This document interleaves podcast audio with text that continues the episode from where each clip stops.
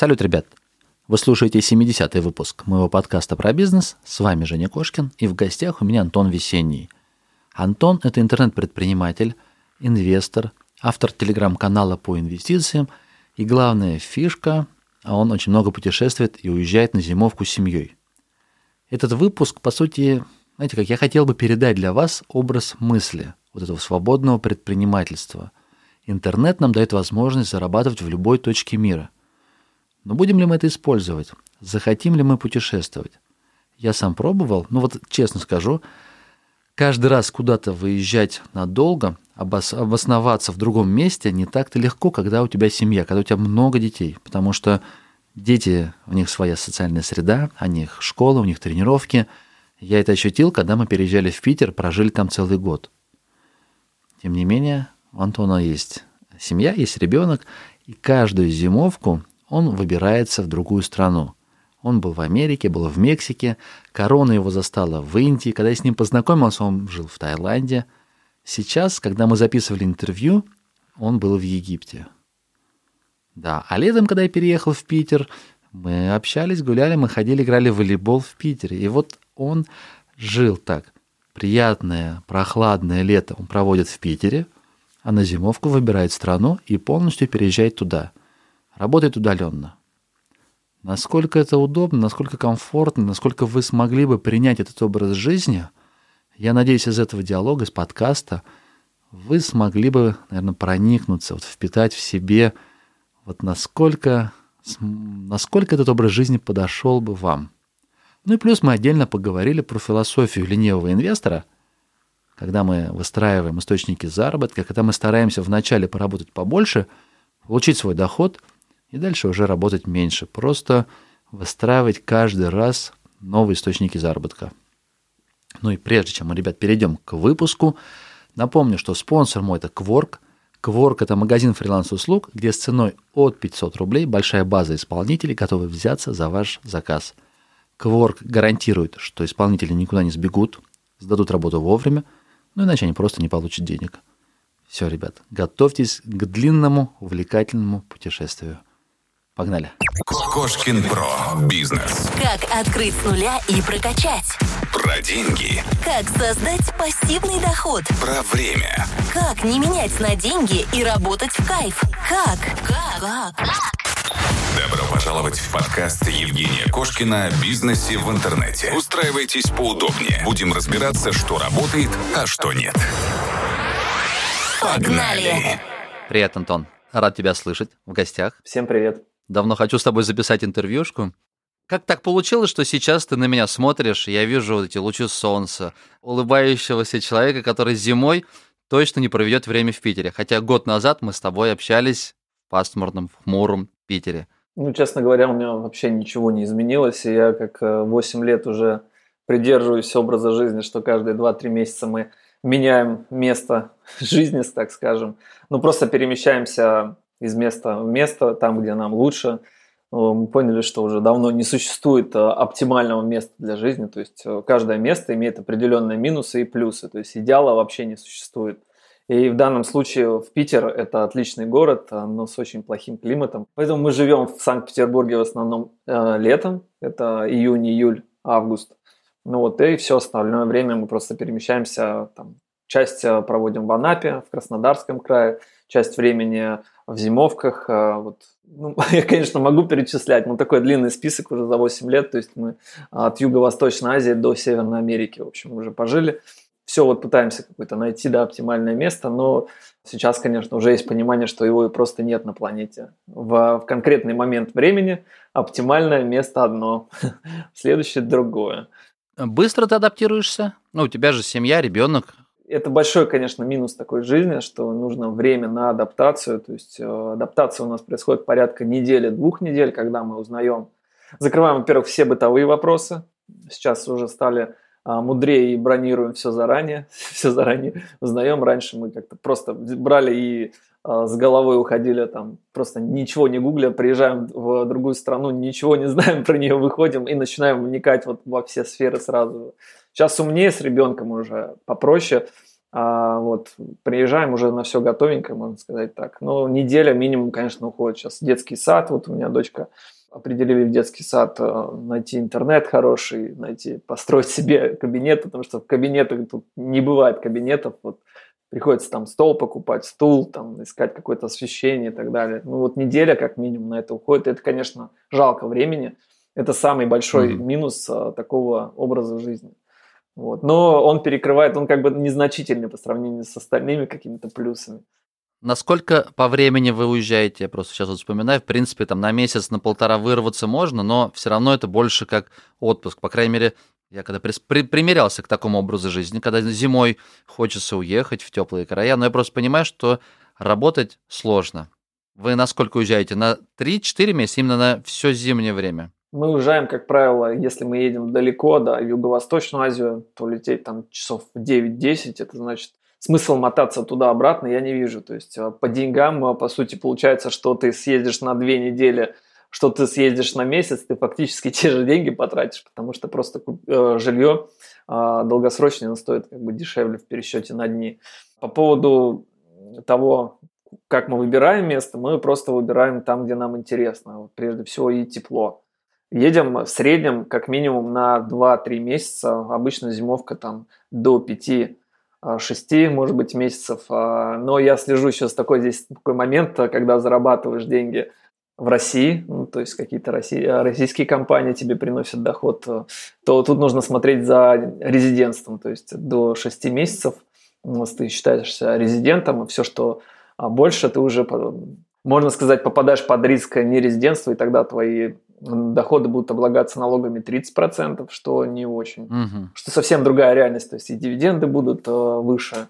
И в целом это очень ощутимая такая прибавка. С этим кто-то сталкивался? Это проверяется? Ну, там по билетам они мониторят или как? То есть тебе нужно 181 день, грубо говоря, прожить в России? С этим сталкивался мой знакомый. Он, правда, конечно, переборщил очень сильно. Он просто уехал, там, условно, в Европу а, на год с лишним и как uh-huh. бы у него были определенные доходы на бирже, а, и налоговая, в общем, недолго думая, ничего не предупреждаю, собственно, просто, я не знаю, не знаю точно последовательность, но они обратились в суд, и а, ему пришло уже уведомление, приглашение посетить судебное разбирательство по части неуплаты налогов. По сути, это как бы обязанность а, скорее гражданина, да, указывать свое налоговое резидентство. Вот э, по факту я не слышал, чтобы налоговая как-то э, предупреждала, вот у вас еще месяц, и вы все, то есть такого нет. То есть uh-huh. это все-таки твоя обязанность. И если ты вдруг а, не заявишь, и размер, э, там, размер, скажем, неуплаты, да, по сравнению там, между 30 и 13 процентов будет там, превышать какие-то критические значения, например,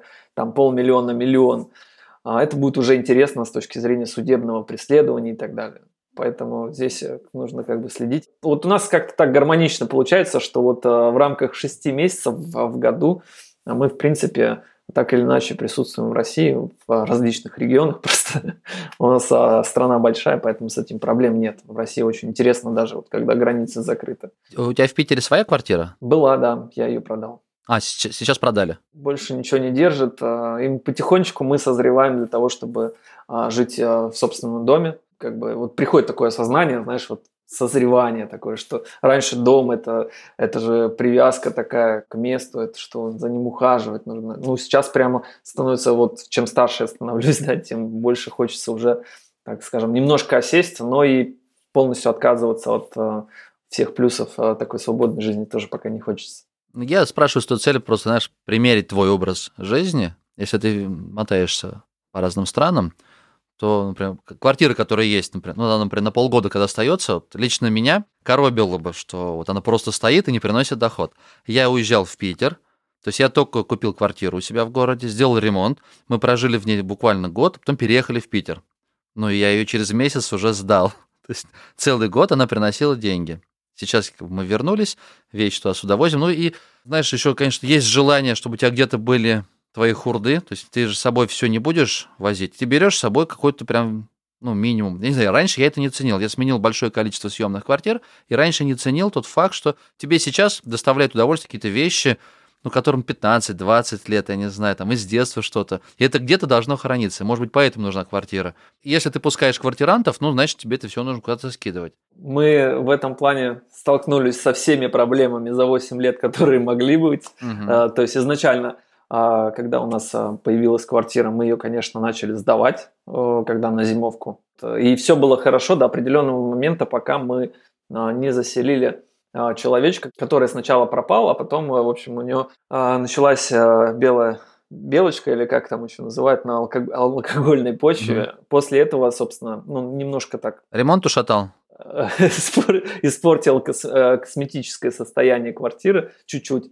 А, слава богу, там ничего мы там ремонт не делали, но условно 20 тысяч, где-то 10-20 тысяч, я уже не помню сумму, я заплатил за прям тотальную уборку, просто вот все, чтобы вылезали mm-hmm. химическими средствами, вообще, чтобы ничего, ни запаха даже от него не осталось. После этого квартиру мы не сдавали, потому что э, у нас здорово повысился критерий отбора. Вот. И в целом это такая, знаешь, это по сути плата ну, я воспринимаю это как плату за то чувство комфорта, наличие какого-то фундамента в твоей жизни, что ты можешь вернуться, что если все пойдет плохо, бизнес закроется, там у тебя есть бетон, куда ты можешь прийти. И сохранился, жить. Да. сохранился. Я и так называю, как это, как скалолазы ставят эти страховки, у тебя в жизни сохранился. Ну, да, То да. есть ты дальше можешь развиваться, пробовать что-то, но где-то там вдали есть родной Техас, да, как песня. Я сейчас, например, не испытывал никакого дискомфорта от того, что у нас нету да, жилья своего. Здесь уже зависит от э, чисто психологического такого а, момента, когда ты, когда нужно, чувство это, и когда оно постепенно ты такой, ну это же всего лишь бетон. Угу. Деньги, а, циферки на, на счете, это же фактически они такие же материальные, да, ну смотря где они лежат, на каком счете, конечно, критерии тоже есть. А вот. Но деньги – это, по сути, тот же бетон.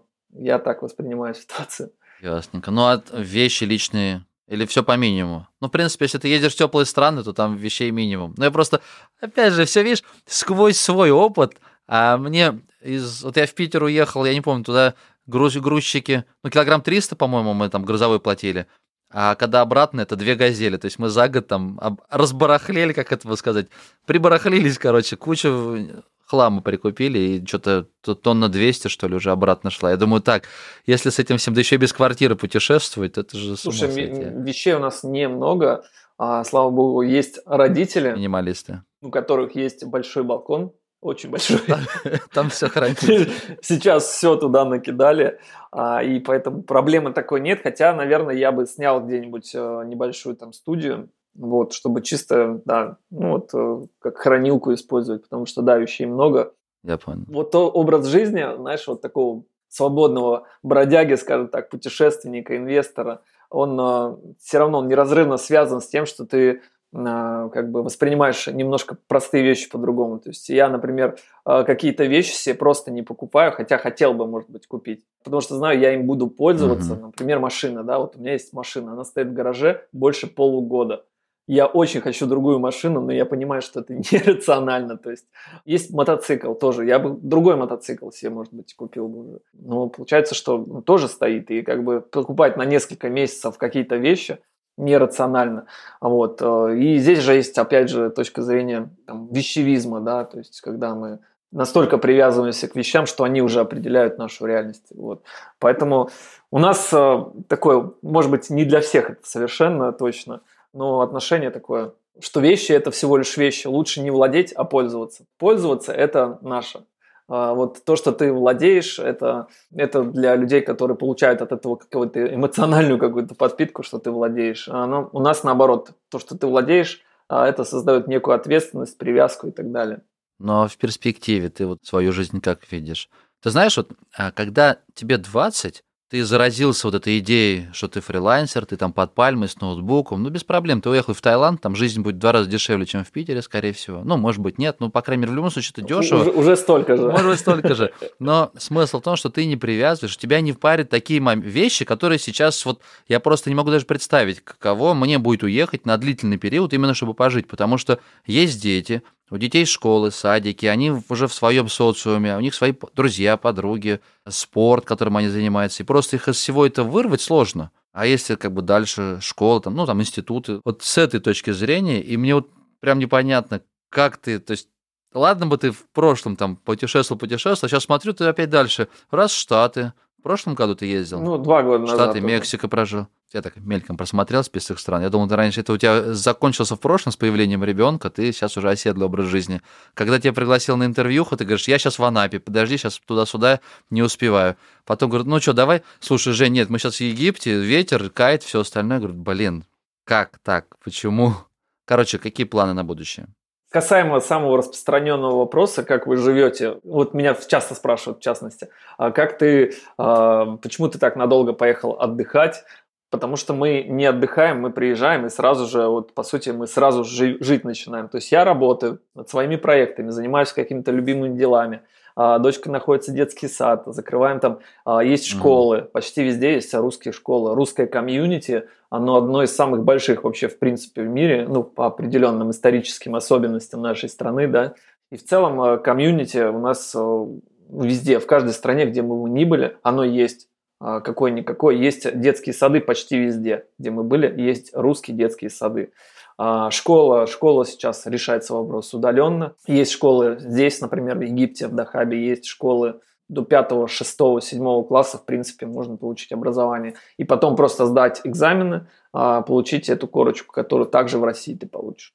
Вот. А, есть удаленное онлайн образование в конечном итоге. Сейчас, я думаю, что в ближайшие 5 лет это прям вообще ну, очень, очень многие перейдут, в принципе, на такой вид образования каких-либо проблем, вот честно, мы просто не воспринимаем это как э, что-то из ряда вон. То есть э, мы так живем, условно. Я понял. Мы спрашиваю. закрываем Поделись сразу случаи, расскажи. базовые, сразу закрываешь базовые вопросы, а, то есть по жизни, по бытовым каким-то моментам, и живешь просто, а, берешь, по сути, это тот же самый образ жизни, что и в Питере, просто ты, у тебя есть возможность, а, есть такой скилл менять фон вокруг себя – и ставить его такой, как, каким бы ты хотел его видеть. Как-то так я это вижу. Я вот, например, сейчас увлекся кайтсерфингом. И для меня вот, определяющее прям, я хочу заниматься этим, ну, хотя бы два раза в неделю.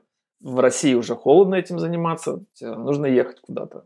Ехать куда-то сразу у тебя определенные, определенные направления только. И то же самое, если ты хочешь там какие-то теплый климат, то это одна страна. Если хочешь культурная страна с какими-то там а, определенным узким направлением, это там Европа, допустим. Если ты хочешь а, учить английский, там в Штаты можно поехать. Сейчас границы открыты, никаких проблем, которые бы вот прям сильные сильной преградой являлись, я не вижу, честно говоря. Ну, не считая ковид, конечно, то, что сейчас происходит. В целом, все проблемы эти решаемы. Это вопрос желания. Uh-huh. Я не вижу ничего плохого в жизни, в оседлой жизни, потому что все люди разные. Как бы можно выбирать. Я за то, чтобы выбирать. То есть захотел, уехал. Не хочешь, не едь. Все. Вопрос для меня важный. Ты быстро вклиниваешься в работу? Когда ты переезжаешь, особенно теплый климат, кайтсерфинг и все остальное, оно тебя сильно, ну, по крайней мере, опять же, по своему опыту, оно сильно, вот ты теряешь фокус на проектах ты либо откладываешь, либо ну просто не хочется, понимаешь, когда у тебя есть возможность вечером поджарить свежего мяса, выпить вкусного вина, прогуляться по набережной, утром пойти покупаться, то как-то работа, она все равно сбоку. Ты работаешь, например, у тебя проект, они постоянно двигают, ну, идут, развиваются. Меняешь ты место, работа как? Знаешь, у меня вот блог, да, называется «Ленивый инвестор», и в целом, может быть, это мой, как бы уже, как бы мой диагноз в целом, потому что вся моя жизнь – это вот такой круговорот каких-то событий. Я просто плыву в этом круговороте условно. Все мои проекты, все, что, чем я занимаюсь, это то, что мне интересно делать. То есть я не занимаюсь вообще, чем мне не интересно. Ну, есть небольшие а, задачи, которые мне интерес, не интересно делать, я их делегирую, у меня есть помощники. Они это делают. Я занимаюсь стратегическими вещами. Да, у меня есть определенные проблемы, можно назвать это с амбициями, то есть хочется заниматься глобальными проектами, хочется делать более масштабные вещи, да, но как бы я пришел к такой некой гармонии, то есть я делаю столько, сколько мне минимум необходимо для какого-то результата, и необходимо чуть-чуть больше, чуть-чуть больше вещей, чтобы э, хоть как-то расти. Конечно, я бы рос в Санкт-Петербурге быстрее намного. Просто сидеть, э, ходи, ходить в офис, посещать какие-то мероприятия, бизнес-клубы те же, которые, конечно, сильно бустят, когда у тебя окружение есть а, людей, которые достигли угу. более высоких результатов, это, конечно, ты растешь быстрее. Но в этой жизни я скорее сейчас выбираю больше заниматься не, не тем, что приносит, а, может быть, какой-то высокий результат, а вот по правилу Паретта больше, то есть а, заниматься 20% дел, которые приносят 80%, а, да, может быть, не расти, как другие ребята, коллеги, там, читатели и так далее, но тот уровень жизни, который сейчас вот происходит, в принципе, можно сказать, что я нахожусь в некой гармонии с собой, с, там, и семья в целом довольна что происходит. Да, амбиция нереализованные есть, если это ответ на вопрос, да, они есть. Я больше про даже не совсем амбиции, а вот именно про работоспособность в таких условиях. Когда ты переезжаешь, и прям ну, низкое КПД, прям, ну там, очень низкое. Первые пару недель э, я с тобой соглашусь. Потом, если ты занимаешься интересным делом, угу. и у тебя уже реально много времени, у тебя день, получается, уже, в принципе, расписание составлено, ты поработал, э, в обед на море,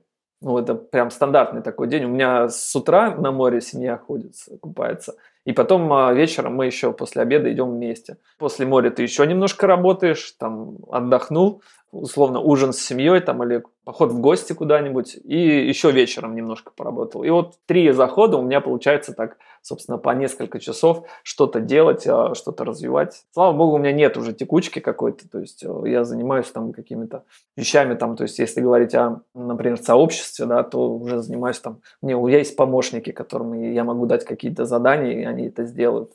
Вот. Либо это творческие какие-то задачи, которые, собственно, доставляют мне удовольствие, да, то есть решение которых приносят удовольствие, и я этим могу заниматься только для того, чтобы, собственно, это удовольствие получать. Угу. Так, важный вопрос следующий. В деньгах во сколько обходится пожить в другом месте? То есть вот представим глазами человека, который, в принципе, уже построил доход и, в принципе, может быть, даже зарабатывает в интернете, фрилансером, либо владелец каких-то интернет-бизнесов – сколько ему нужно для того, чтобы уехать, пожить, обустроиться, то есть не как в отпуск, а именно... Я бы тут э, разграничил, может быть, э, сколько денег нужно, и отдельно бы сказал еще про денежные потоки. То есть вот сколько денег нужно, это порядка, я думаю, что там 60-100 тысяч рублей от.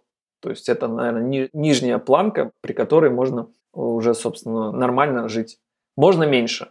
Можно и за 30 тысяч, э, там, условно, жить, снимать комнатку, там, э, не ходить в рестораны и так далее. А, но зачем? Нужно себя спрашивать, э, для чего? Ты хочешь дауншифтить по самому нижнему прайсу жить, условно, ну, ради чего это делать? Может быть, стоит как-то повысить уровень дохода, тот самый денежный поток, и уже исходя из денежного потока расти. То есть вот эта жизнь, она же все равно мотивирует тебя расти. Ты видишь а, разные, разных людей, а, ты видишь, как а, люди в разных странах живут. У меня, на меня особенно повлияла поездка в Соединенные Штаты Америки, потому что мы, я там купил машину, проехали мы всю Америку с беременной женой, всю Америку, там 15 тысяч километров у нас получилось мы увидели разные модели вообще поведения американцев. То есть э, мы увидели, что одни американцы там а, богатые люди, даже богатые люди, они не могут позволить тот уровень жизни, который у нас есть. Ну, я в плане свободы говорю. Они спрашивали нас, как у вас так получается, а не, не мы их. То есть, условно, там у человека несколько Макдональдсов, мы вот жили у дядьки, и он так интересовался, почему, как, как это возможно в нашем мире, потому что у них система потребления настолько развита, что там люди начинают, э, начинают жизнь. Сначала родители платят за образование, потом э, университет, э, потом дом, все это в кредит, кредит, угу. и только к 40-50 годам люди начинают расти. Там молодежь не путешествует совсем. Поэтому основное, наверное, это не сколько денег нужно, а какой денежный поток ты можешь себе позволить, чтобы жить комфортно, чтобы это тебя жизнь не демотивировала, а мотивировала развиваться. И, наверное, этот денежный поток должен начинаться от э, где-то 50 тысяч рублей.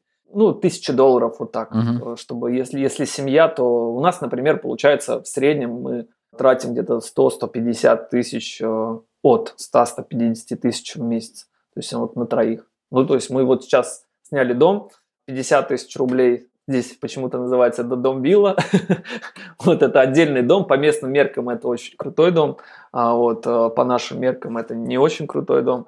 Но три спальни, э, небольшая территория, 10 минут от моря. Как бы такая классическая ситуация. В среднем от 30 до 50 тысяч этот дом занимает. И примерно 30-50 это на жизнь уходит. Плюс перелеты, туда-сюда визы.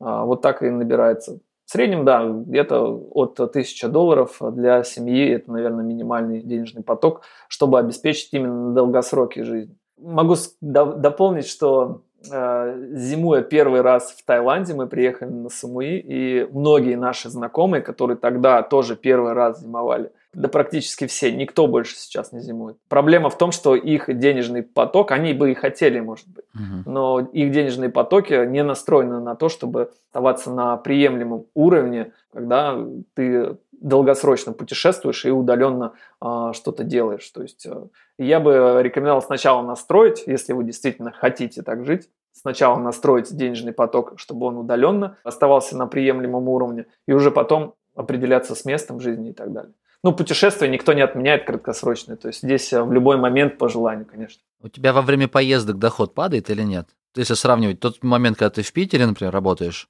более активно можешь работать. Или в тот момент, когда ты, как сейчас, вернувшись э, с пляжа, вытряхнув песок из трусов, разобрал снарягу от кайта и потом сел за ноутбук что-то поработать. Честно говоря, нет э, какой-то корреляции сильной есть корреляция между, между усилиями, которые я делаю, там, стратегическое что-то новое, да, если мы говорим, например, там, про обучение, какой-нибудь продукт запускаю, а, либо там а, что, что-то на рынке, да, конкретно вложился в, в какой-то проект, э, там, компанию и так далее, и с, от нее какой-то сильный результат получил.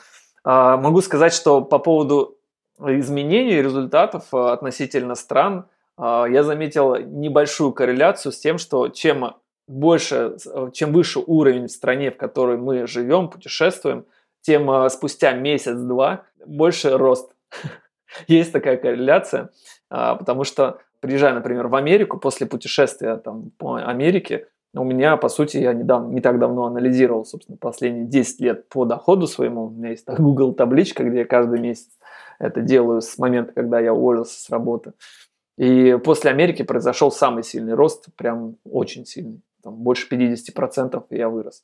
Причем можно еще добавить, что с точки зрения дохода я всегда обращаю внимание именно на денежный поток, а не разовую какую-то историю, где можно заработать, там, взять что-то. Для меня лучше получить не 100 тысяч рублей, а 10 тысяч рублей в месяц. Я всегда именно вот на денежные потоки смотрю. И а, когда живешь именно такой жизнью, это, конечно, определяет. То есть, э, да, деньги это хорошо, кэш, но денежный поток должен определяющим быть. А посещала ли тебя мысль переехать полностью в какую-либо страну? Рассматривал ты всерьез, вот, что вот давай вот все-таки там в Таиланде нам нравится, давай лучше здесь, зачем нам возвращаться в Россию? Мысли такие были, а, но страны мы такой не нашли пока. Как уже сказал, идеального места не существует на планете, к сожалению. Очень похоже на, а, что на Бали очень приближено к, скажем так, к идеальному нашему месту, которое для, для всей семьи можно подобрать. А, там есть школы, детские сады, очень крутой климат, природа, море, серфинг. Но нет родственников, нет друзей, нет э, комьюнити там условно. Этого не хватает. Да, и это тоже важно. Поэтому скорее мы остаемся россиянами внутри, да, и все равно я, я себя все равно как бы отчасти петербуржцем считаю, хотя и живу сейчас три месяца, по сути, в Питере не имея собственного, собственного жилья уже. Но, тем не менее, я считаю, это важный момент, назовем это корни. А, наличие корней, он дает какое-то а, ощущение психологического фундамента, устойчивости, угу. то, от чего можно всегда оттолкнуться а, и достигнуть каких-то новых результатов. Это важно, ну, по крайней мере, для меня. А ты странно как выбираешь? Ну, нравится? То есть почему сейчас ты в Египте? Это только из-за того, что кайсерфинг? Ну, то есть, что тебе помогло? Ну, допустим, я так понимаю, что первое, что, по-моему, открыли рейсы куда, могу путать, это на Кубу. На Кубе я был как-то, я помню, там тоже вроде бы прикольно, тепло, вкусно. У нас динамика выбора страны, она вообще, в принципе, критерии, они изменялись. Сначала мы выбирали там, где подешевле и потеплее. Ага. А, сейчас мы выбираем там, где интересно, тепло, ну там кто-то что-то нам хорошее рассказал про это место. В целом это такой процесс очень творческий, то есть э, есть э, такой, как я уже сказал, поток, в потоке мы встречаем разных людей, каждый день я тут общаюсь с разными людьми, а, кто-то что-то рассказывает а, про какую-то точку там на карте, там, может быть, в Перу там кто-то рассказал один раз, потом мы встретили еще одного человека, который рассказал про это же место, и все, уже ростки, они уже растут, и мы уже думаем о том, когда у нас ситуация нас выведет к этому месту. Ну, такая немножко эзотерическая история. вот. Но так и получается, что вот в таком потоке все определяет, собственно, не мы даже определяем фактически, определяют обстоятельства. Мы сначала где-то что-то услышали, а, начали интересоваться, и потом обстоятельства сами нас загоняют через какую-то воронку такую. То есть нет, нет никакого сомнения в том, что где жить у нас. Ну, то есть такого не бывает. У нас был опыт, а, мы путешествовали в Азербайджане, я там снял машину, и это было странное путешествие, когда вообще. А, мы сами как бы определили, что ну как бы, да, поехали в Азербайджан по путешествию. И это было самое странное путешествие, потому что оно было совершенно такое, ну, когда, как будто ты оказался не в том месте, где должен быть. Вот, это, наверное, единственное время было, а, единственное путешествие, где действительно мы, может быть, что-то пожалели. Как-то так все складывается. Египет, потому что ковид, Сейчас, а, сейчас многие страны закрыты. А, хочется не впадать во всю эту истерию, хочется продолжать жить э, полной жизнью, а, потому что неполной жизнью мы уже пожили в Индии, мы попали в марте под полный локдаун. Я как раз хотел спросить, где тебя ковид застал? Вот он нас застал в Индии, на севере Индии, в Ришикеше. У меня жена проходила обучение там у одного гуру в горах там. А, и там достаточно жестко все было то есть а, после 11 нельзя было выходить на улицу. А, мы жили в таком ну, месте, вроде как красивое место, но это горы, такой суровый климат, вокруг одни йоги, а моря нет, фруктов маловато, в общем, и это не самое лучшее место, конечно, чтобы переждать. Я за то, чтобы быть как бы такое есть понятие малень... теория маленькой толпы, да, вот быть в маленькой толпе, которая всегда находит более оптимальное место, mm-hmm. более оптимальное время в конкретно под какие-то условия. То есть сейчас в Египте оптимальное место на планете, я считаю, для россиян, а, для того, чтобы mm-hmm. жить здесь и не думать о том, что есть ковид какой-то. То есть здесь совершенно нет такой проблемы, здесь мало людей, то есть нет а, столпотворения, где бы ковид, может быть, как-то сильно развивалась. То есть идешь по улице, ты можешь вообще один, один быть на улице, потому что а, сейчас туризм, в принципе, фактически не работает туристическая отрасль. Поэтому Египет это сейчас оптимально. Я понял. Есть еще Турция для россиян сейчас, но там уже прохладно, там холодно. Вариантов-то немного. Есть Бали, но там есть э, бизнес-виза, только с бизнес-визой, там порядка 500 долларов на человека, я не вижу смысла там переплачивать сейчас э, тем более в Дахаб, мы уже столько слышали хорошего про Дахаб, э, здесь, здесь кайтсерфинг, ну просто все идеально, никаких сомнений нет. Ясно. Так, ладно, давай тогда к делам таким насущным, к бизнесу. Ты 10 лет назад работал и уволился? Я уволился в 2013 году, получается, ну, почти 8. А чем ты занимался по найму, когда работал? А, я был инженером-проектировщиком. Вообще, в целом, я прошел курс от разнобра... рабочего настройки до э, прораба и инженера-проектировщика. То есть, это железобетонное строительство угу. и все, что с этим связано. И как так получилось, что ты уволился и сразу же в путешествие во все тяжкие? Да, так и получилось. На что? На что, Антон? Расскажи, на что?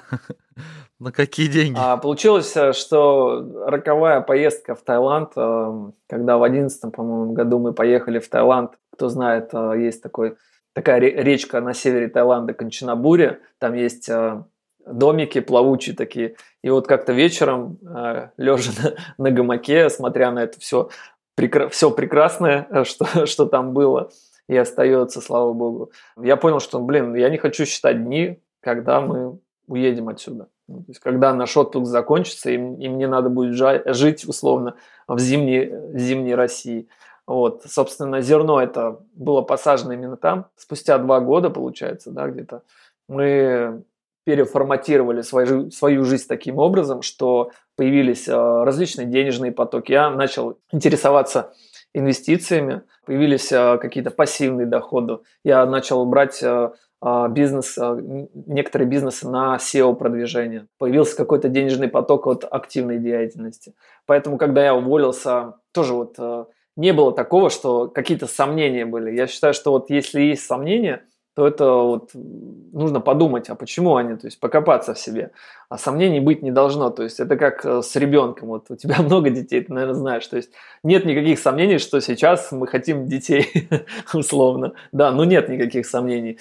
А, это, это правильная ситуация, значит, ты созрел к этому. А, вот. В 2013 году была ровно такая ситуация с путешествиями. Мы абсолютно, просто я пришел в кабинет к начальнице и сказал, все, Через две недели э, я заканчиваю работать. Она, она просто была в шоке, потому что я никому ничего не говорил. Вот, э, я заканчиваю вообще в принципе с этой профессией. У меня было четкое понимание, что я выхожу, собственно, совершенно в другую плоскость.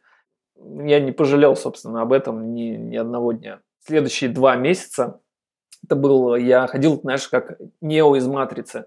То есть э, я, во-первых, мы какое-то время, да, в России еще были, я смотрел, вау, люди в 8 утра встают, а мне никуда не надо. И это было прям вынос такой мозга. То есть мне никуда не надо. Почему, почему мне никуда? А почему они бегут? И, знаешь, приехав в Таиланд, то же самое было. Встаешь в 8-9 утра, ты идешь на море, а люди бегут. Люди бегут работать. И ну, тут ты видишь абсолютно, там, знаешь, как вышел из системы, и видишь, это все как бы, а, может быть, пафосно, но вот сверху, как, вот как система работает, вот эти все рычаги, кредиты, там, а, какие-то обязательства, вот это вот а, привязка, знаешь, у нас коллектив хороший, а у нас там ага. продукт хороший, очень интересная работа. Это вот все вот эти хитросплетения ты начинаешь видеть, и это интересно наблюдать, конечно. Такой опыт прям первые полгода было очень интересно наблюдать за этим, потом просто привыкаешь и постепенно как бы это становится такой реальностью. Уже не можешь, не можешь как бы не хочешь даже быть в этой системе внутри, если только это, конечно, неинтересный какой-то проект, который тебя зажигает. Ты сейчас все так рассказываешь, рассказываешь прям такая волна воспоминаний. Я просто в шоке был там год назад, когда дочку отдали в школу, получается, и ее там к 8 утра нужно ну, вести. Ты такой просыпаешься, ну, то есть пришлось перестраивать режим, ты идешь и ты смотришь, сколько народу тут, они не спят, то есть они живут, у них там бурлит жизнь, они, они в это время куда-то спешат на работу, ну, такой шоковое состояние непривычное. Окей, ты стал строить пассивные заработки, ну, то есть источники заработка. Основной был упор именно на пассивный, на денежный поток, как я сказал, в том числе пассивные денежные потоки. Какие у тебя были фейлы? То есть какие э, источники, которые, казалось бы, сейчас ты вот вложишь и все будет хорошо, но они оказались лживым путем таким. То есть тебе кажется, сейчас я вот здесь вот действительно наконец-то заживу Потому что я не называю это лживым путем, я называю это заплатить за опыт. Ага. Ну, то есть действительно есть а, ошибки, которые, за которые я очень дорого заплатил. А, в частности, это, конечно, Форекс, различные там Форекс-компании, которые а, в 12-х 12-14 годах очень хорошо работали, там была доходность, представь, 2%, 2% в неделю – а, ты, в принципе, мог стабильно и даже мог, ну, настолько стабильно было, что ты мог их планировать. То есть в голове рисовались такие картинки красочные, что надо вообще все вложить. Вот все имущество. Все, что есть, еще занять, да, у друзей. Да, и, да, да как можно больше. Настолько 2% в неделю, то есть, ну, больше 100, 100%, там, даже 200% в год. То есть, такие доходности были. И, конечно, рано или поздно а, реальность, она все это очищает, э, все неэффективности, они сдуваются, пузыри и так далее, пирамиды рушатся. А, и, конечно, я потерял на этом прилично денег, но я еще и заработал на этом как раз из-за того, что я все-таки выводил деньги. То есть а, какой-то начальный э, риск-менеджмент у меня был, uh-huh. какие-то деньги, конечно, я выводил. В целом я ни, ни, ни о чем особо вот о своих инвестиционных решениях я не жалею, потому что а, любой опыт, он прям очень сильно пригодился в будущем. Я постоянно там общаюсь с какими-то начинающими инвесторами, да, вот у меня там с читателями и так далее.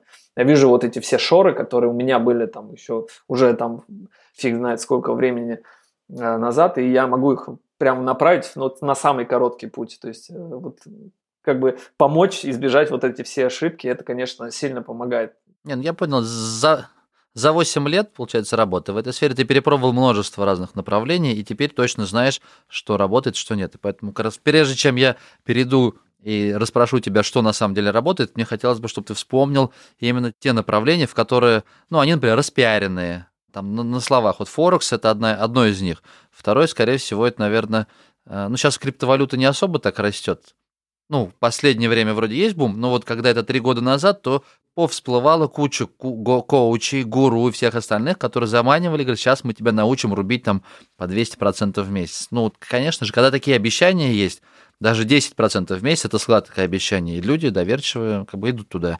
Поэтому мне хотелось бы от тебя услышать, в какие направления ты вот пробовал, и точно туда идти не стоит, точно а, там нет денег. Я бы, наверное, сказал, какие направления я не пробовал, может быть, знаешь, потому что э, все, что есть в онлайне, например, ну, очень многое, э, я так или иначе какие-то деньги, может быть, э, какие-то направления не, совсем небольшие деньги, э, вот, но я пробовал. То есть э, для меня, отвечая на твой вопрос по поводу хайпа, я этот вопрос для себя решил так, то есть отрицать что-то, не попробовав, э, я, так, я не практикую такой, то есть uh-huh. хайп, э, он не создается на пустом месте. Всегда есть э, какой-то механизм, который этот хайп раскручивает, то есть есть какая-то природа, природа получения дохода, это может быть, либо там какое-то уникальное, уникальное свойство актива. А вот. Я всегда инвестирую, выделяю небольшую, небольшую сумму для того, чтобы протестировать а, даже если сам на самых, на самых хаях я инвестирую в этот актив и смотрю, что происходит изнутри уже, то есть э, изучаю, что происходит в сообществе, как что влияет, какие, может быть, алгоритмы можно а, придумать, чтобы оптимизировать и зарабатывать еще на неэффективности рынка. То есть, как бы, чем, чем хайповый инструмент, будь то криптовалюта или так далее, тем большая неэффективность рынка присутствует, и на ней, э, безусловно, можно и нужно зарабатывать, если говорить вот конкретно про заработок да, на каком-то хайпе. Примерно понял, короче, надо пробовать все.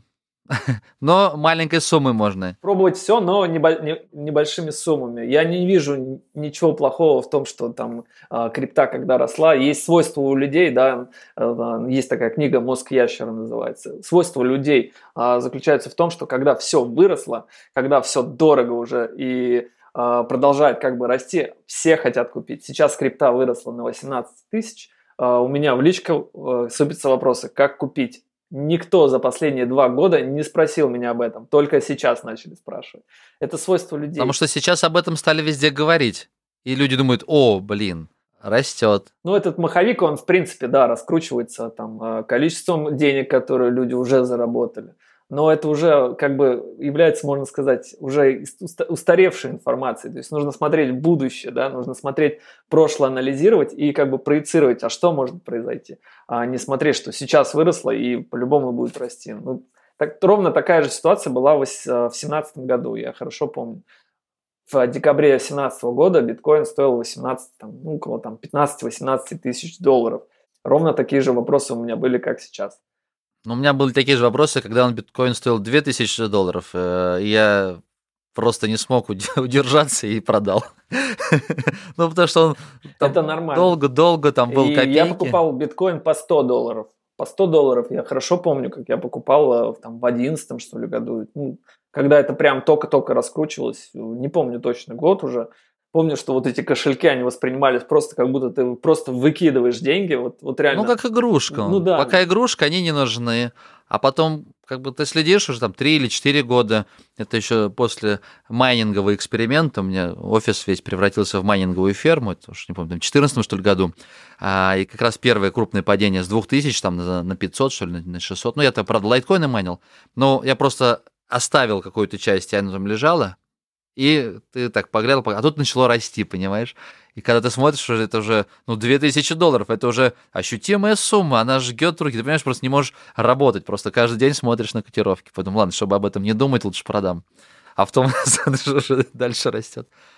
Немножко дополню мысль, а пока не забыл. Определяющим является все-таки наличие стратегии. То есть, если у тебя есть стратегия, ты все-таки не ориентируешься на то, что мимолетные какие-то движения, то есть, условно, ты не угу. в темном коридоре, а у тебя есть свет в конце туннеля, и ты к нему идешь. Вот э, лучше сразу определяться со стратегией, почему, записывать, почему ты покупаешь, почему и когда будешь продавать.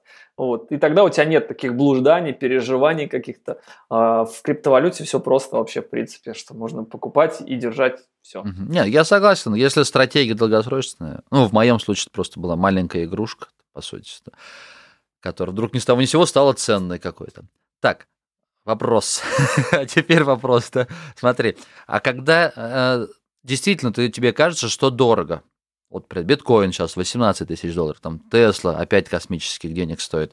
А есть ли смысл все равно инвестировать в такие? Или лучше искать какие-то там, о, думаешь, дешево, подешевело?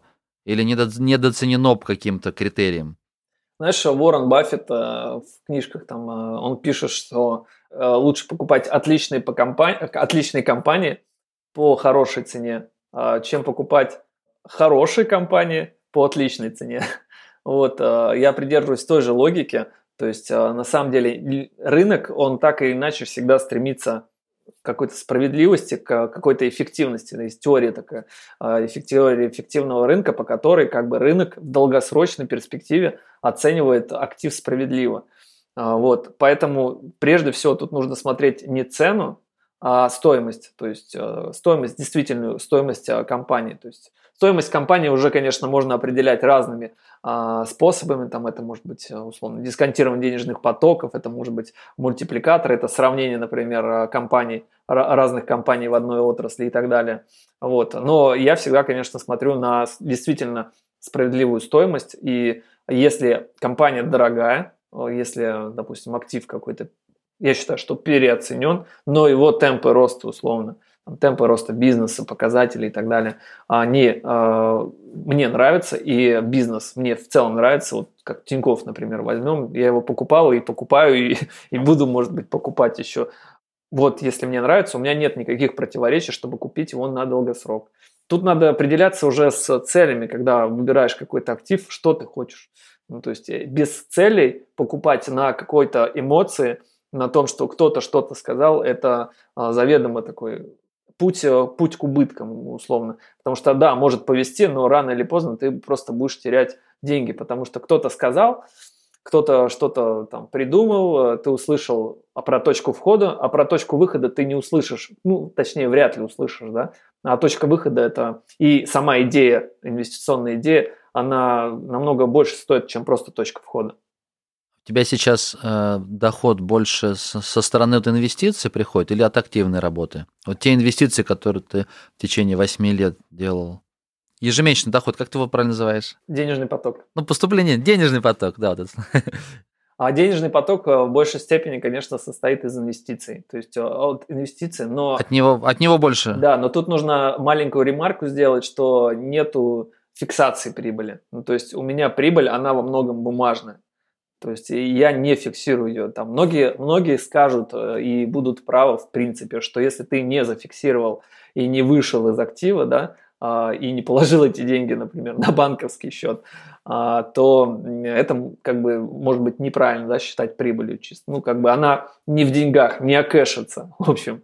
А, у меня деньги в активах, и я считаю, что именно стоимость а, этих активов, капитализация текущая, а, сравниваю с прошлой за месяц условно, и я понимаю, что вот и такие есть денежные потоки. Просто фиксировать прибыль это глупо с точки зрения долгосрочного инвестора, потому что есть масса каких-то критериев, там масса моментов, налоги и так далее, комиссии которые снижают эту всю прибыль, а мы как долгосрочные инвесторы, для нас это сверхважно минимизировать все расходы и максимизировать прибыль.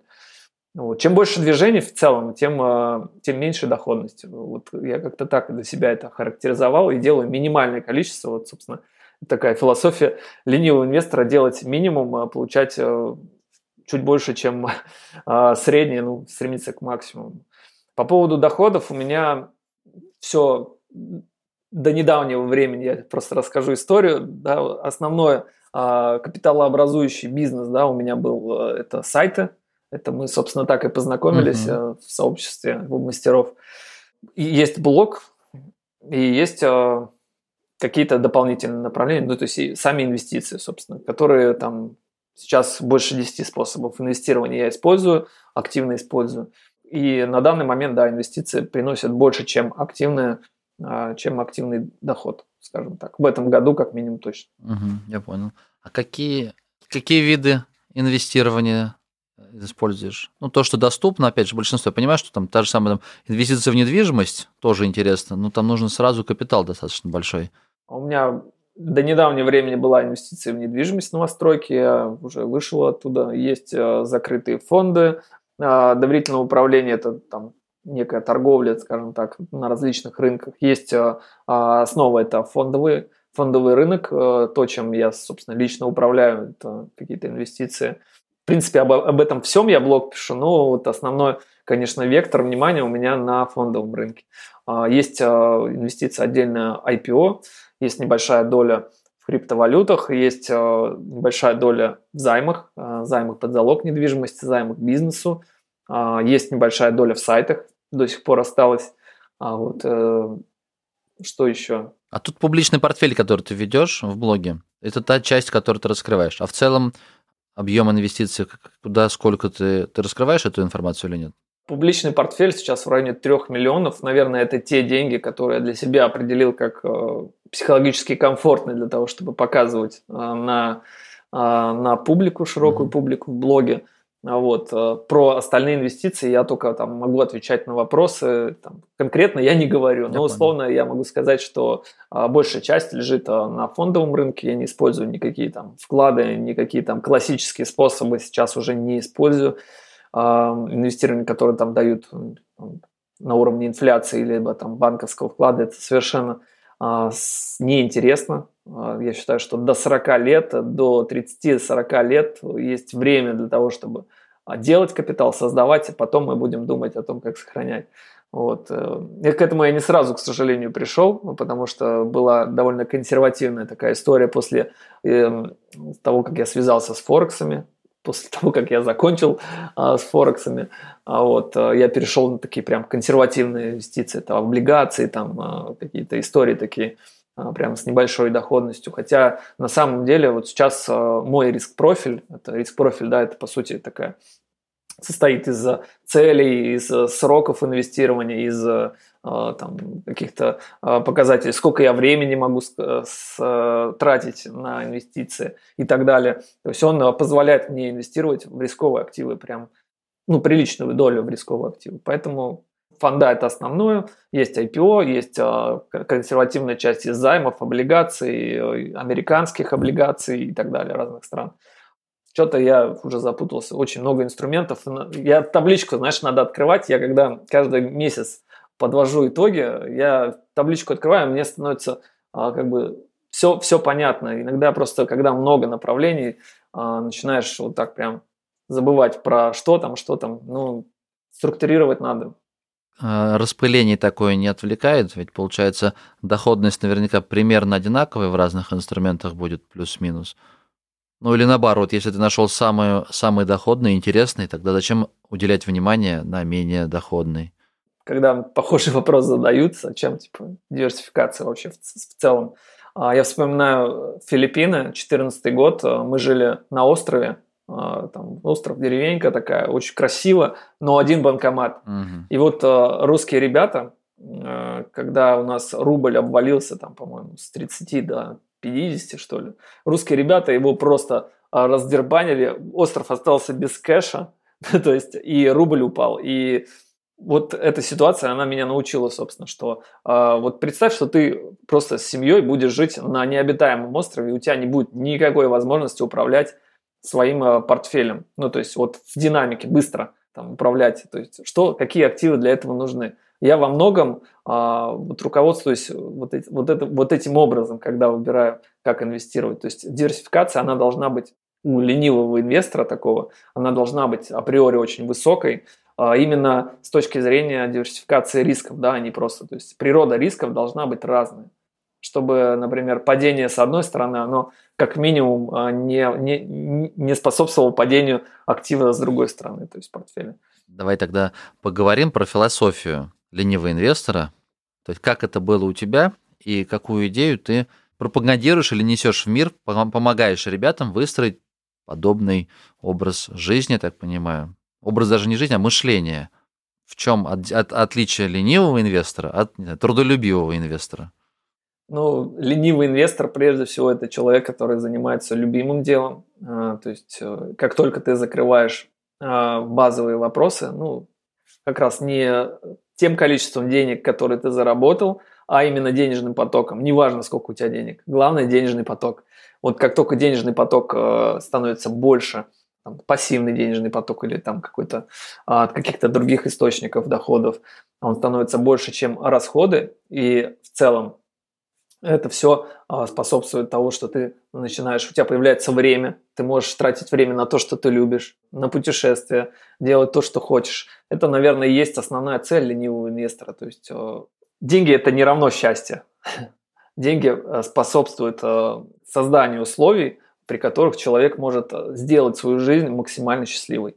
То есть, вот, наверное, философия это прежде всего про это. Это не про то, что ничего не делать, это не про то, что там а, нужно максимально погружаться в рынок, а, что это требует каких-то больших временных затрат и так далее. Это именно про то, чтобы заниматься любимым делом без оглядки на деньги. То есть твой денежный поток должен обеспечивать, пассивный денежный поток должен обеспечивать все вообще абсолютно. Ну, тут классика, тут, э, наверное, лучше, чем сказал Киосаки, я уже не скажу. Вот. Э, так или иначе, я считаю, что у меня, в принципе, уже давно возможность есть ничего не делать, жить, э, жить так, как я хочу на пассивный доход, но это совершенно неинтересно, это путь э, к деградации. Я в свое время еще лет пять к этому пришел, что а деградация – это когда ты ну, просыпаешься, может быть, в самом лучшем месте на планете, но тебя вот все бесит. Ну, то есть ты не, не занимаешься тем, зачем ты пришел на эту планету. Так или иначе, все равно нужно заниматься а, то, к чему лежит душа, и реализовывать себя в этом мире. С философией определились. Примерно понял. Ну, круто. Ну почему, так, почему ты назвал ленивый? Я не знаю, он же не ленивый, он же трудолюбивый, тогда получается инвестор. Нет. Нет, не нет. Не, но он делает то, что нравится. То есть мы же про это говорим, что... То, что нравится, но э, вот этот денежный поток, тот, который обеспечивает эти условия, он создается минимальными усилиями. Я понял. Ну вот прям совсем минимальными, чтобы не, не, нет такого, что а, ты должен сидеть, график смотреть, там, торговать и так далее. Опять же, та идея, которую ты несешь. То есть ты должен себя сейчас там ужимать, ужимать там до 30, до 40 лет, чтобы как можно быстрее, как, как можно быстрее построить капитал в расходах. Или же ты некую нашел некое распределение. Там, в половину денег ты укладываешь с семьей с расходами, половину ты инвестируешь. Условно, давай в цифрах. Там, зарабатываешь 200 тысяч. Ты можешь, в принципе, семьей прожить там на полтинник, ограничивая себя во многих аспектах, 150 инвестируй. И таким образом, как можно быстрее ты придешь к серьезному пассивному доходу в будущем, который будет идти уже с инвестицией. Либо, может быть, пополам, 100 на 100. Либо 180 на семью, потому что живешь ты сейчас, тебе сейчас хочется всяких там ништячков, а двадцаточку ты инвестируешь, чтобы потом в будущем построить свой, опять же, пассивный доход. Здесь э, все очень, очень так зависит от человека, в принципе, потому что, ну, универсального, как знаешь, универсального портфеля нет активов, да, вот, угу. прям, чтобы сказать сразу, так и не существует универсального решения в личных финансах. А здесь э, решается сугубо индивидуально – по поводу того, сколько тратить, это а, какое количество инвестировать, это вопрос, который должна решать семья. А, есть люди, которые, которые аскетичны, которым подходит способ, а, там, вот это вот миф, э, философия FIRE, я называю, да, в 35 э, выйти на пенсию, но вот до 35 ты прям, твоя жизнь это такое одище, потому что ты там не знаю, в этой философии я делал отдельный ролик на ютубе, можете посмотреть, а, там вплоть до того, что ты сам шьешь себе одежду, ну, настолько люди зажимаются в Америке, ну, то есть я не разделяю этот подход, я разделяю подход то, что жить надо здесь и сейчас, при этом всегда можно найти какое-то абсолютно такое сбалансированное состояние между инвестициями и э, отдыхом или там жизнью целом нет никакой необходимости э, вот, искать какие-то крайности. Я вообще против крайностей. То есть, а, например, можно там, ездить на красивой машине, но при этом да, посчитать, сколько ты зарабатываешь, что ты будешь на эту машину работать до 2-3 года условно. Это вообще нерационально, и это здорово тебя отодвигает. Да? Тут я бы считал, наверное, больше про сравнивая, да, покупки какие-то, планируя, либо путешествия, сравнивал, сколько ты времени потратишь для того, чтобы, например, заработать на что-то, да, не знаю, заработать на iPhone, там, да, сколько месяцев, и действительно ты готов на это пойти. То есть, когда вот так сравниваешь примерно, то ты понимаешь, что насколько покупка дорогая для твоего времени будет. Тут уже временной такой вопрос, больше даже, а не в деньгах.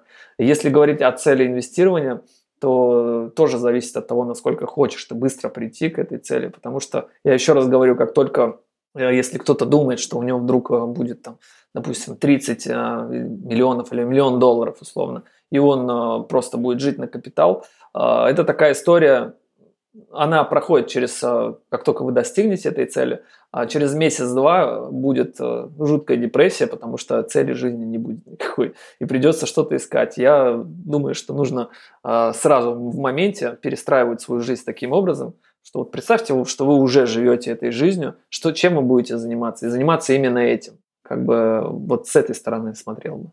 А ты сам сколько денег оставляешь, если в процентах, и сколько инвестируешь? Вот от тех активных способов заработка, когда, которые, ну, поступления, все-таки, как ты сказал, инвестиции ты в кэш не переводишь, они у тебя все куплены, они идут, ты просто ну, на бумажечке подсчитываешь, что они приносят доход. Но помимо этого у тебя еще есть сообщество, у тебя есть телеграм-канал, и так понимаю, ты э, размещаешь рекламу, ты можешь зарабатывать на курсах, на, которые ты продаешь, и еще сайты остались ну, может быть, еще есть какие-то источники дохода, которых я не знаю. То есть вот с валовой прибыли, которая пришла, сколько ты потратишь на себя, сколько ты инвестировать будешь? Я бы сказал, что больше половины я инвестирую по умолчанию. Угу. Потоки это позволяют, это не без учета, наверное, даже без учета инвестиций, именно вот с активного дохода. То есть у меня, например, активный доход это, а, можно сказать, реклама и обучение. Да? Вот, ну, в последнее время прям Telegram очень сильно выстрелил я вообще могу, в принципе, даже больше 50-60 там, процентов инвестировать а, без оглядки на то, чтобы даже что-то вынимать. Чем больше, тем, тем лучше. У меня эта привычка, просто я не знаю точно, сколько я инвестирую, потому что деньги приходят, я сразу знаю, куда, куда их положить и как ими распорядиться. А, фактически, ну, даже просто купив валюту, допустим, в, в какой-то на конкретный момент времени. То есть такого вопроса, чтобы просто деньги лежали и словно я бы не знал, куда их пристроить, такое достаточно редко бывает. Тоже бывает, но а, редко. Это когда рынок прям совсем уж на хаях стоит, допустим. Я понял. Ну, то есть ты не повышаешь э, качество своей жизни пока. Все-таки больше работа над капиталом, чтобы в будущем был капитал и позволил тебе в будущем тратить больше. Слушай, ну, когда базовые потребности у тебя закрыты, угу. у тебя приходит понимание, что, в принципе, э, даже зарабатывая там условно на миллион больше в месяц, допустим, там, э, и даже тратя на миллион больше, вот сильное удовольствие от жизни ты на этот миллион так же, как на первый миллион, не получишь. Закрывая базовые потребности, после этого происходит такая штука, как все, все остальные деньги, которые ты начинаешь тратить, они как бы дисконтируются. Условно, они не приносят уже того удовольствия, которое приносили те, те деньги, которые ты тратил на закрытие базовых потребностей. Поэтому как-то увеличивать уровень жизни, ну, условно, я увеличиваю его по чуть-чуть. Ну, то есть я его все равно логика такая, что это нерационально, там, допустим, тратить на жизнь там, ну, полмиллиона. Хотя, в принципе, такая возможность тоже есть. Вот. Я просто не вижу, зачем это. Я отбираю, по сути, деньги у себя в будущем. Угу. Логика простая, да, вот у инвестора. То есть, условно, а, каждый заработанные там, и потраченные, там, условно, 100 тысяч рублей, они приносят один, а, если все так упростить сильно, 1% в месяц. А, то есть отнимая там, тратя на что-то 100 тысяч рублей, я забираю у себя денежного потока в будущем, у себя, у своих детей, у своих внуков, условно. Я же собираюсь а, как бы создавать это как, а, как семейный капитал. Я забираю у себя там 10 тысяч рублей в месяц, 20, и каждый месяц, и, и, и всю жизнь, все, все поколения. То есть, когда вот а, на таком длинном горизонте смотришь, а, многие расходы становятся так по-другому ты начинаешь по-другому относиться ко многим расходам. Но смотри, цель твоя в инвестировании у тебя нет ли желания в будущем иметь ну, возможность в расходах больше, то есть значительно больше тратить? Ну, просто я смотрю, как прослеживаю мысль. Если сейчас, ну, возьмем там базовую цифру, а, там 200 тысяч рублей на расходы. И ты думаешь, так, 200, 200 я потратил, 200 я отдам на инвестиции, так каждый месяц. А, инвестирую для того, чтобы создать а, большой капитал. В будущем, наверное, там либо, я даже не знаю, но если ты сейчас можешь не работать, то ничего же не изменится, ты и в будущем не будешь работать. Просто будет больше денег, и, скорее всего, ты посмо- сможешь позволить себе что-то более дорогое или интересное. И, опять же, почему сейчас не тратить больше, повышая уровень жизни? Не знаю, летать бизнес-классом, снимать не как ты сказал, скромную виллу за 50 тысяч, а чуть-чуть более там роскошную виллу за 150-200 тысяч. Или же есть желание в будущем, там, через 10 лет, иметь возможность снимать уже не за 200-300, а там за 3 миллиона виллу. Мне на самом деле это интересно. Я для себя вот ответил на вопрос. То есть я просто понимаю, что сейчас, как ты правильно сказал, базовые потребности закрыты на достаточно хорошем уровне, и что-то чуть-чуть дороже меня вообще никак не обрадует. То есть машину в два раза дороже, я вот ну, просто ничего не... Ну, а ту, которая, ту, ту машину, которая меня сейчас порадует, она стоит, например, 6 миллионов. Я пока не могу себе купить. А машина за 2 миллиона, она не порадует. Или квартира. Сейчас есть, она хорошая, мне все нравится. Чуть-чуть дороже, в два раза дороже, но я просто никаких эмоций не испытаю. И поэтому мне сейчас, да, есть э, твои доходы, и все, что остальное свыше, ты инвестируешь, пробуешь, ну, в актив, вот я в бизнес, например, вкладываю, реинвестирую, мне хотелось бы создать такой капитал, который позволит тут именно большие ништячки, а не постепенно улучшать качество жизни. Вот поэтому я, собственно говоря, спрашиваю, как это, как у тебя это выглядит. У меня глобальная цель э, в моменте быть счастливым. я скажу так. Э, а если это брать применительно к жизни, то есть э, я, например, э, условно, я захотел заниматься кайтсерфингом. То есть это такое недешевое удовольствие. В принципе, там одно оборудование стоит там 100, 200, 300 тысяч.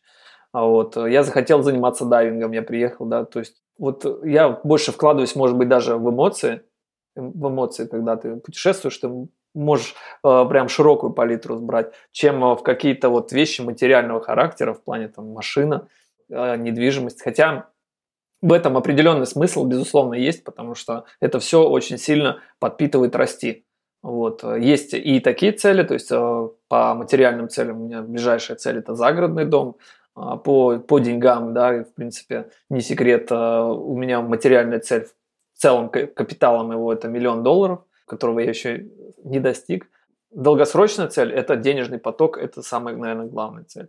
Вот. Есть промежуточные цели, да, как я сказал, которые мотивируют, да, красивый дом, камин, а, за город, ты можешь гулять там с детьми, проводить время, обеспечивать свою семью уровень, высоким уровнем жизни. Вот. Но в целом это, эти, эти цели, они уже совсем рядом. Прям совсем вот кайфовать. Я уже даже, честно говоря, в таком может быть, я не могу э, так широко ответить на твой вопрос. Это вопрос, может быть, уже с каким-нибудь коучем, знаешь, которым действительно... А почему ты бизнес-классом не летаешь? А что это даст? Ну, вот для меня это, ну, как бы, это может расширить э, какую-то потребность в доходах, да, ну, то есть э, загонит меня, может, в какой-то дискомфорт, в котором я вынужден буду расти. Это хорошо, и, но и плохо одновременно. То есть в моменте я буду как бы находиться, может быть, не в самых лучшем психологическом состоянии. А, поэтому здесь как бы нужно находить всегда грань в гармонии, то есть между тем, что ты а, покупаешь и там растешь, а, либо там а, а, условно ориентируешься на более какие-то долгосрочные вещи. Нужно делать то, что вот от чего прет, вот инвестировать в это. Если прет машина, если прет дом, а, это очень круто. Нужно, нужно прям вот работать над этим, загонять себя, может быть, а, увеличивать расходы там и так далее. У меня нет такой фишки, что у меня прям, о, я сейчас, сейчас беру все дом за миллион долларов и буду должен там условно кучу денег и буду работать. Нет, у меня так не работает.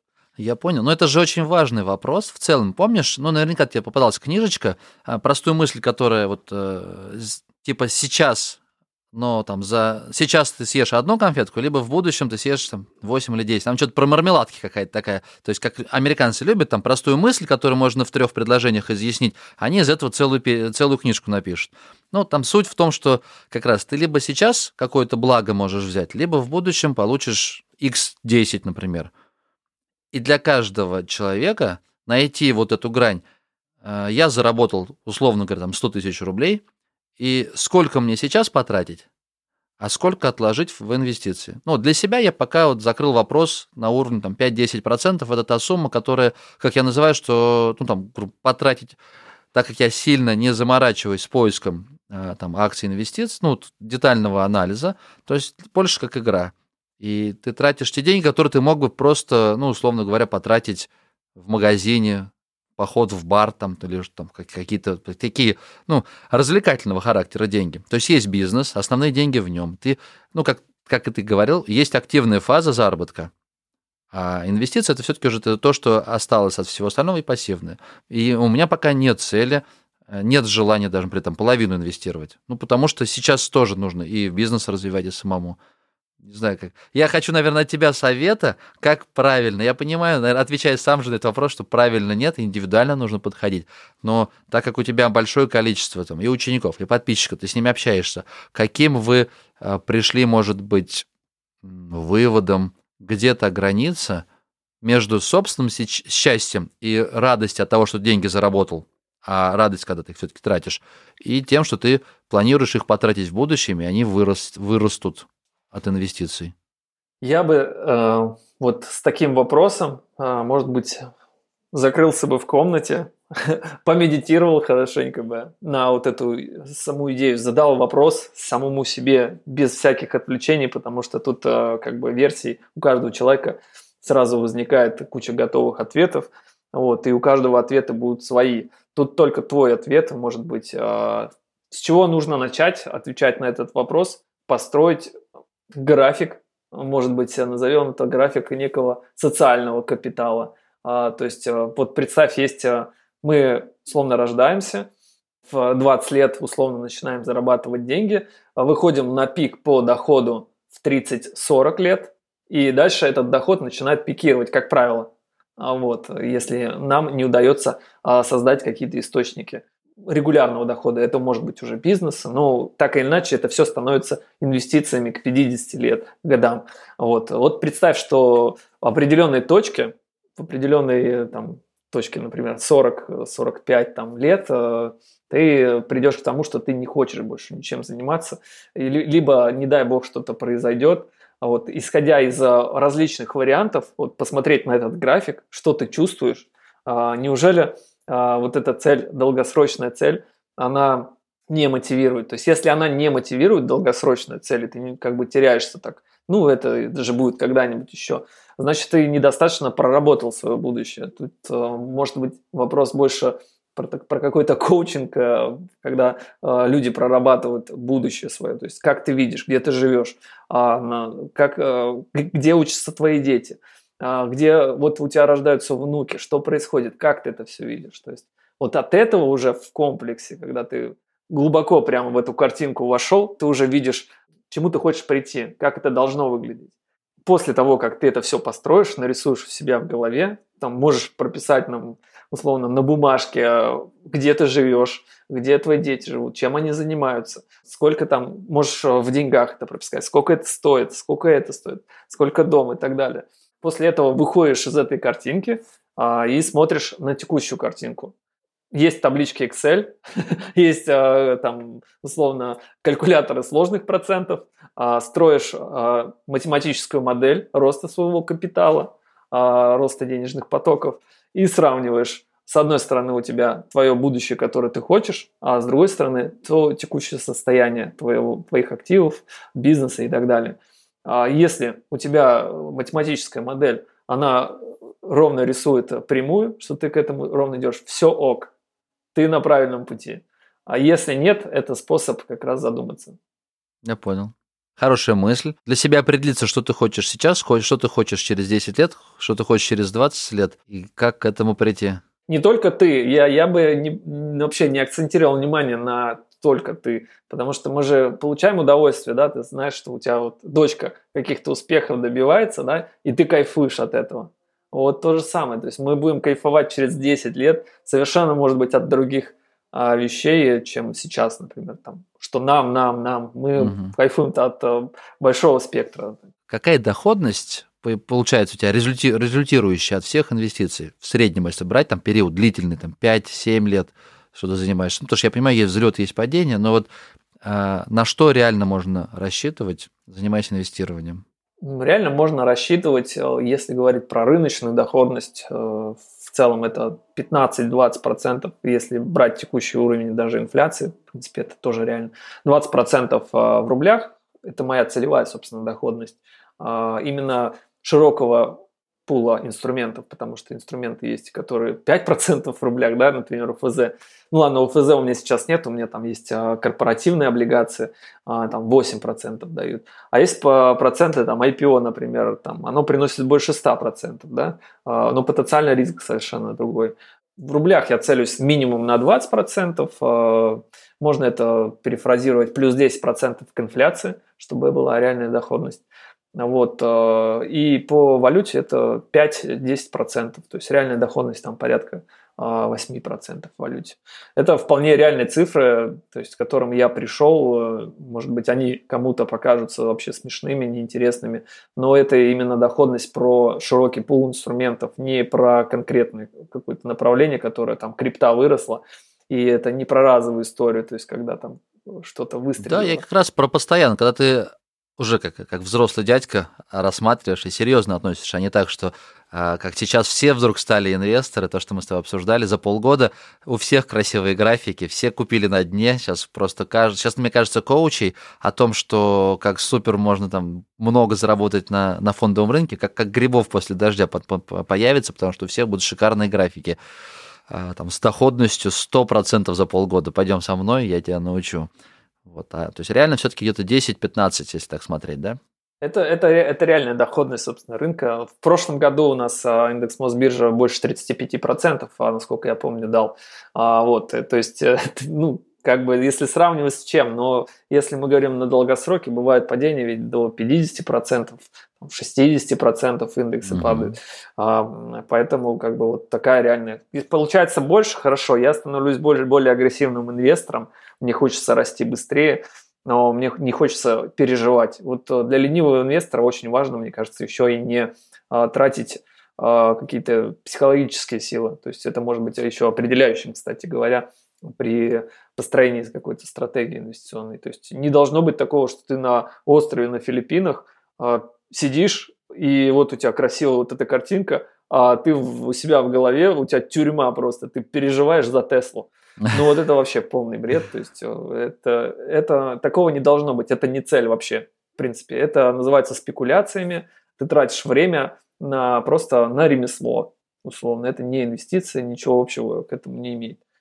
Да, ну я опять же, видишь, спрашиваю твой опыт э, с твоими цифрами, для того, чтобы тот человек, который сейчас в Excel на, там, на 10, 20, 30 лет распишет, чтобы он правильную циферку поставил, то есть не 100% в год он будет получать, а все-таки. Если у него будет получаться делать 100, и подтвержд... подтвержденно через там, каждый какой-то период, то круто, потом он пускай поменяет.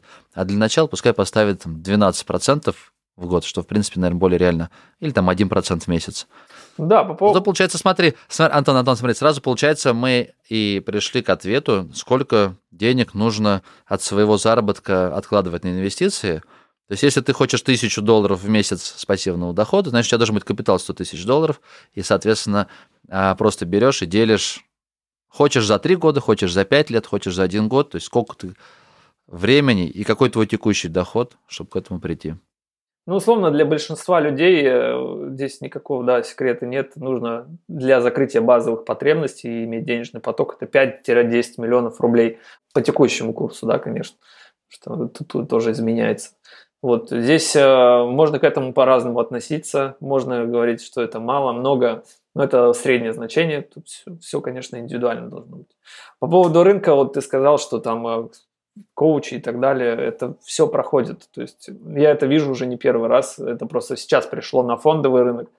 Это было на Форексе, это было в крипте, и это, это будет еще и там, и, и там. Просто это все проходит, это все лечится кризисами.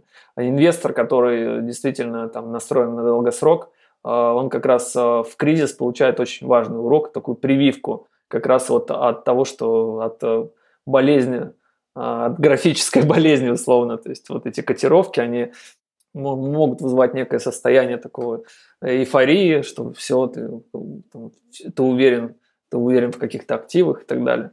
А, проходит один кризис, рынок сильно чистится, Так было в крипте, на Форексе и в других рынках. А, в сайтах так было. Рынок чистится, потом приходит второй рынок, и на рынке остаются уже а, ребята, которые действительно там не случайно занимаются этим. Угу. Это нормально. И я очень рад, на самом деле, что сейчас э, финансовая грамотность так населения у нас э, выросла, что ну, это во многом благодаря не только э, вообще в целом росту рынка, а низким ставкам.